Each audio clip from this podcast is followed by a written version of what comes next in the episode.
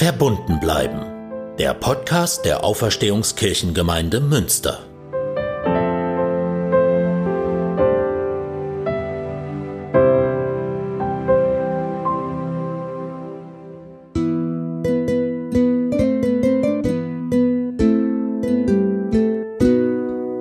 Er wird Messias genannt oder Wort von Gott. Er wurde der Heiligen Schrift zufolge von einer Jungfrau geboren und mit Heiligen Geist gestärkt. Und seine Botschaft hieß Evangelium. Die Rede ist von Jesus, klar. Aber in diesem Fall nicht vom Jesus der Bibel, sondern vom Jesus im Koran. Der Koran ist die heilige Schrift der Muslime. Die 114 Suren entstanden im 7. Jahrhundert nach Christus. Nach der traditionellen Lehre wurden die über 6000 Verse an Mohammed von Gott offenbart und ihm durch den Erzengel Gabriel eingeflüstert. Über einige Jahre empfing er die Botschaft Gottes in Mekka und nach seiner Auswanderung von dort in Medina und verkündete alles, was er empfangen hatte, seiner Gemeinde. Das sind die ersten Muslime. Im Koran geht es unter anderem um Barmherzigkeit, das Leben nach dem Tod und den Glauben an den einen Gott, der Allah genannt wird. Und es kommen viele biblische Figuren und Geschichten vor. Gott ist auch im Koran der Schöpfer der Welt und überhaupt allen Lebens. Adam, Noah, Abraham, Mose, Johannes der Täufer und viele andere Figuren aus der Bibel kommen auch in der Heiligen Schrift der Muslime vor. Ganz prominent auch Jesus. Die aus der Bibel bekannten Figuren haben nur leicht andere Namen im Koran. Abraham ist Ibrahim, Mose ist Musa oder Jesus Isa. Jesus meist mit dem Zusatz Isa ibn Mariam. Das heißt Jesus Sohn Marias. Denn Jesu Mutter Maria ist im Koran ebenfalls wichtig. Maria ist sogar die einzige namentlich erwähnte Frau. Jesus kommt nicht etwa nur unter ferner Liefen im Koran vor. In 15 Suren und über 100 Versen geht es um ihn, den Sohn der Maria.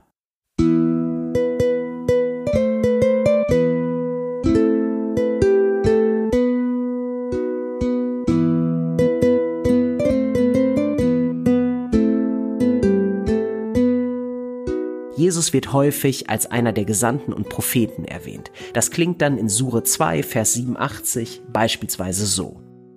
Mose brachten wir das Buch und ließen die Gesandten auf ihn folgen. Und Jesus, Marias Sohn, brachten wir die Beweise und stärkten ihn mit dem Heiligen Geist.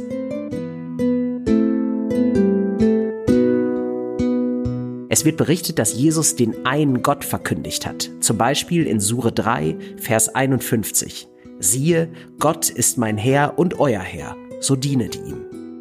Es gibt auch vereinzelte Wundererzählungen von Jesus im Koran. So kündigt er zum Beispiel auch in Sure 3, Vers 49 an, ich werde Blinde heilen und Aussätzige und werde Tote lebendig machen. Das klingt schon stark nach der biblischen Vision, dass Blinde sehen und Lahme gehen. Am ausführlichsten wird das sogenannte Vogelwunder von Jesus erzählt.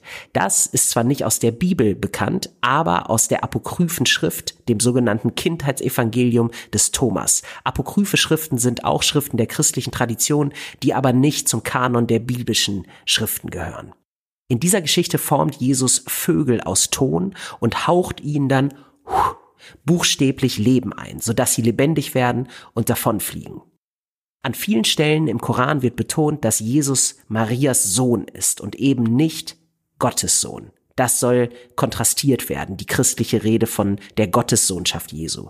Der Koran kritisiert damit ein zu nahes Verhältnis von Jesus und Gott, als sei Jesus der biologische Sohn Gottes gegen eine scheinbar zur Entstehungszeit des Korans in manchen Gruppen praktizierte hohe Marienfrömmigkeit wettert der Koran in Sure 5, Vers 116 dazu, O Jesus, Sohn Marias, hast du den Menschen denn gesagt, nehmt mich und meine Mutter zu Göttern neben Gott? Ähnlich wie das Judentum ist der Islam eine strenge monotheistische Religion. So sehen wir Christinnen und Christen uns zwar auch, aber von außen betrachtet überzeugt unser Konstrukt des dreieinen Gottes, des Vaters, des Sohnes und des Heiligen Geistes jüdische und muslimische Gesprächspartner nur schwer. Neben vielen Ähnlichkeiten in der Darstellung Jesu im Koran wie in der Bibel ist es das Ende seines Wirkens, wo die ausdrücklichsten Unterschiede deutlich werden. In den Evangelien ist die Kreuzigung Jesu von zentraler Bedeutung in den Erzählungen von Jesu Leben. Sie markieren das Ende der Geschichte, sind aber gleichzeitig sowas wie der Höhepunkt. Dementsprechend wichtig ist die Botschaft von Leid, Kreuz, Tod und Auferstehung im christlichen Glauben.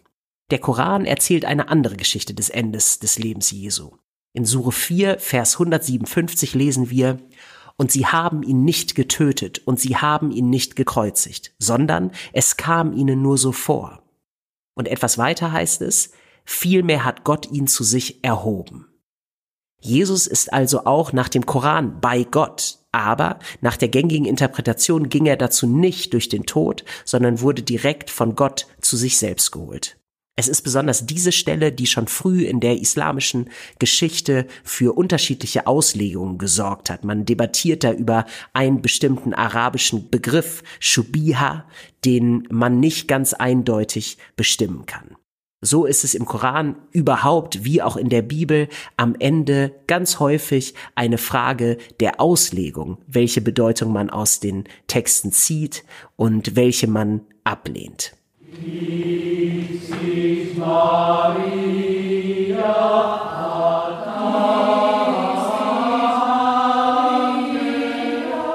Und dann wird im Koran noch sehr ausführlich und mit vielen zu beobachteten Parallelen zur Bibel die Geburtsgeschichte Jesu erzählt also quasi die Weihnachtsgeschichte, kommt in zwei Versionen vor, in Sure 3 und in Sure 19. Wir hören jetzt ein Stück aus Sure 3. Versuchen Sie mal beim Hören auszublenden, dass Sie jetzt schon wissen, dass die Verse aus dem Koran stammen. Ich könnte mir vorstellen, dass Sie dann den Eindruck haben werden, das sind Worte aus einem der Evangelien.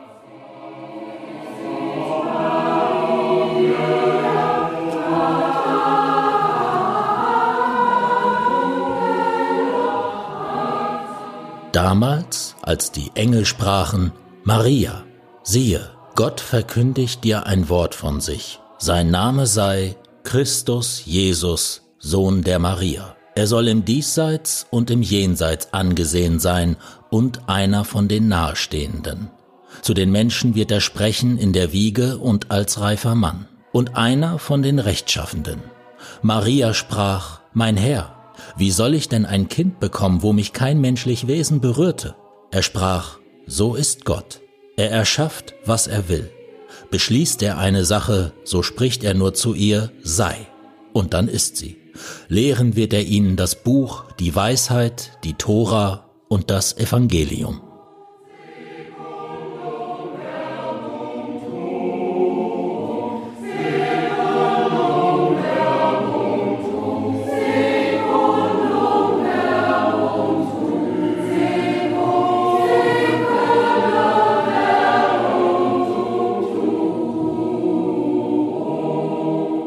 Diesem Text wird nochmal deutlich, dass auch im Koran die Vorstellung vorherrscht, dass Jesu Geburt eine wundersame ist von der Jungfrau Maria. Auch das eine starke Parallele zu den Darstellungen im Matthäus und Lukas Evangelium. Es ist, würde man diese Stellen noch weiter verfolgen, auch sichtbar, dass ähnlich wie im Lukas-Evangelium auch die Geburt Johannes des Täufers parallel zu der von Jesus dargestellt wird. Wir halten also fest, wie Jesus im Koran vorkommt, mit vielen Ähnlichkeiten und auch einigen Unterschieden zur christlichen Tradition, das ist beispielhaft für das Verhältnis von Christentum und Islam. Der muslimische Glaube ist nach dem Judentum der nächste Verwandte der christlichen Religion. Es ist auch eine Schwesterreligion von der christlichen. Es gibt viele strukturelle und inhaltliche Ähnlichkeiten in den heiligen Schriften und auch der religiösen Praxis. Dazu gibt es natürlich auch viele Unterschiede. Nicht umsonst werden aber Judentum, Christentum und Islam als abrahamitische Religionen bezeichnet. Alle drei berufen sich auf den Stammvater Abraham. Es gibt einfach viele geteilte Traditionen. Dies anzuerkennen finde ich zum einen theologisch interessant. Und dann ist da auch eine gesellschaftliche Komponente. Es leben in Deutschland circa fünf Millionen Muslime. Das ist damit die größte religiöse Minderheit in unserem Land. Seit dem 11. September spätestens und dann auch gestärkt durch weitere globale islamistische Terrortaten in Europa, aber auch darüber hinaus und in letzter Zeit dann auch nochmal verstärkt durch rechtspopulistische Hetze gegen Flüchtlinge aus islamisch geprägten Ländern, hat sich doch verbreitet ein negatives, stereotypes Bild des Islams und von Musliminnen und Muslimen in der westlichen Wahrnehmung breit gemacht die Diskussion um Kopftücher, die Wahrnehmung von arabischer Sprache und manches mehr gilt vielen pauschal als bedrohlich und fremd. Leider haben in den letzten Jahren terroristische Verbrechen und Morde von rechts in Deutschland zugenommen. Der NSU oder auch der Anschlag von Hanau sind nur die Spitze des Eisbergs. Mir geht es hier aus theologischer Sicht darum zu zeigen, dass uns vieles mit unseren muslimischen Schwestern und Brüdern religiös verbindet. Menschlich gilt das natürlich sowieso.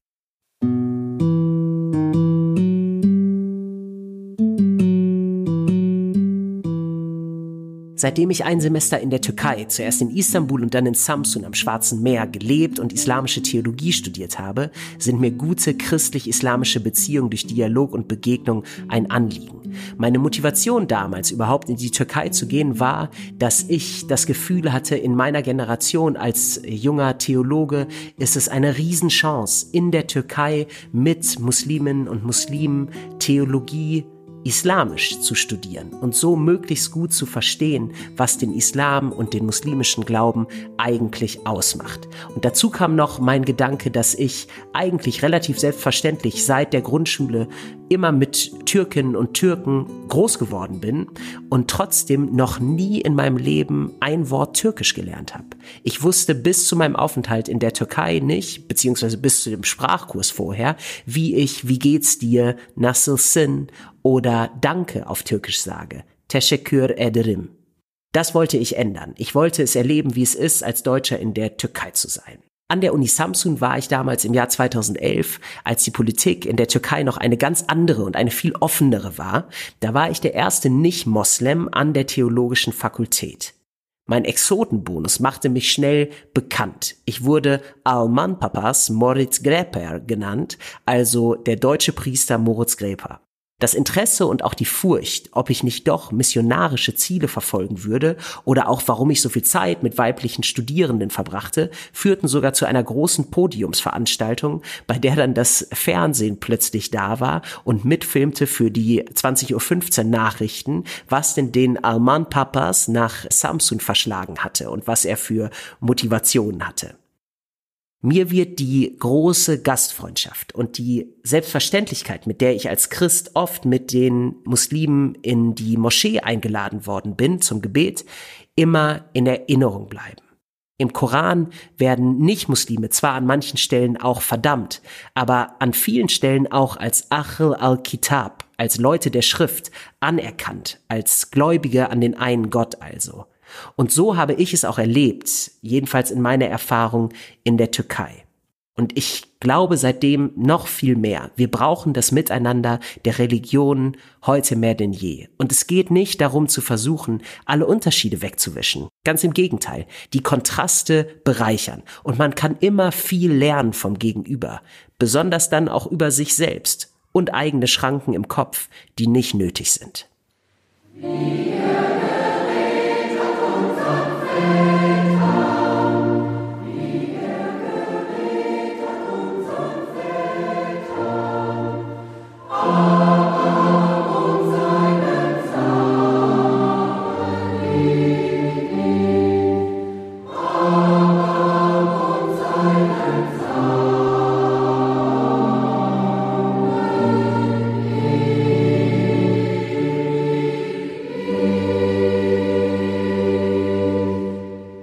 Teşekkürler. Das heißt vielen Dank auf Türkisch. Also Teşekkürler fürs Zuhören. Ich empfehle Ihnen ab kommenden Sonntag die zweite Folge von meinem neuen Gesprächspodcast für die Citykirchenarbeit zu hören. Da bin ich im Gespräch mit Professor Dr. Muhannad Khoshid, einem der profiliertesten islamischen Theologen der Gegenwart, der als Leiter des Zentrums für islamische Theologie der Uni Münster für einen weltoffenen Islam steht, bei dem die Barmherzigkeit Gottes im Zentrum ist. Und dann sage ich heute dem Thema angemessen zu Ihnen, Allaha emanet all. Das heißt, seien Sie von Gott behütet, bleiben Sie verbunden und bis bald. Meine Seele liebt den Herrn.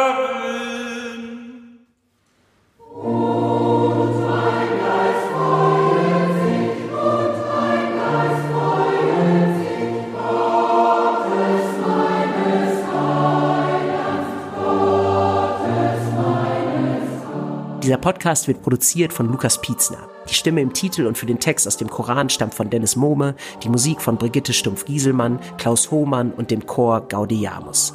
Und ich bin Moritz Greper, Gemeindepfarrer in Mauritz und für die Citykirchenarbeit in Münster. Denn er hat die Niedrigkeit seiner Macht angesehen. Siehe, von nun an werde mich selig preisen alle Kindeskind.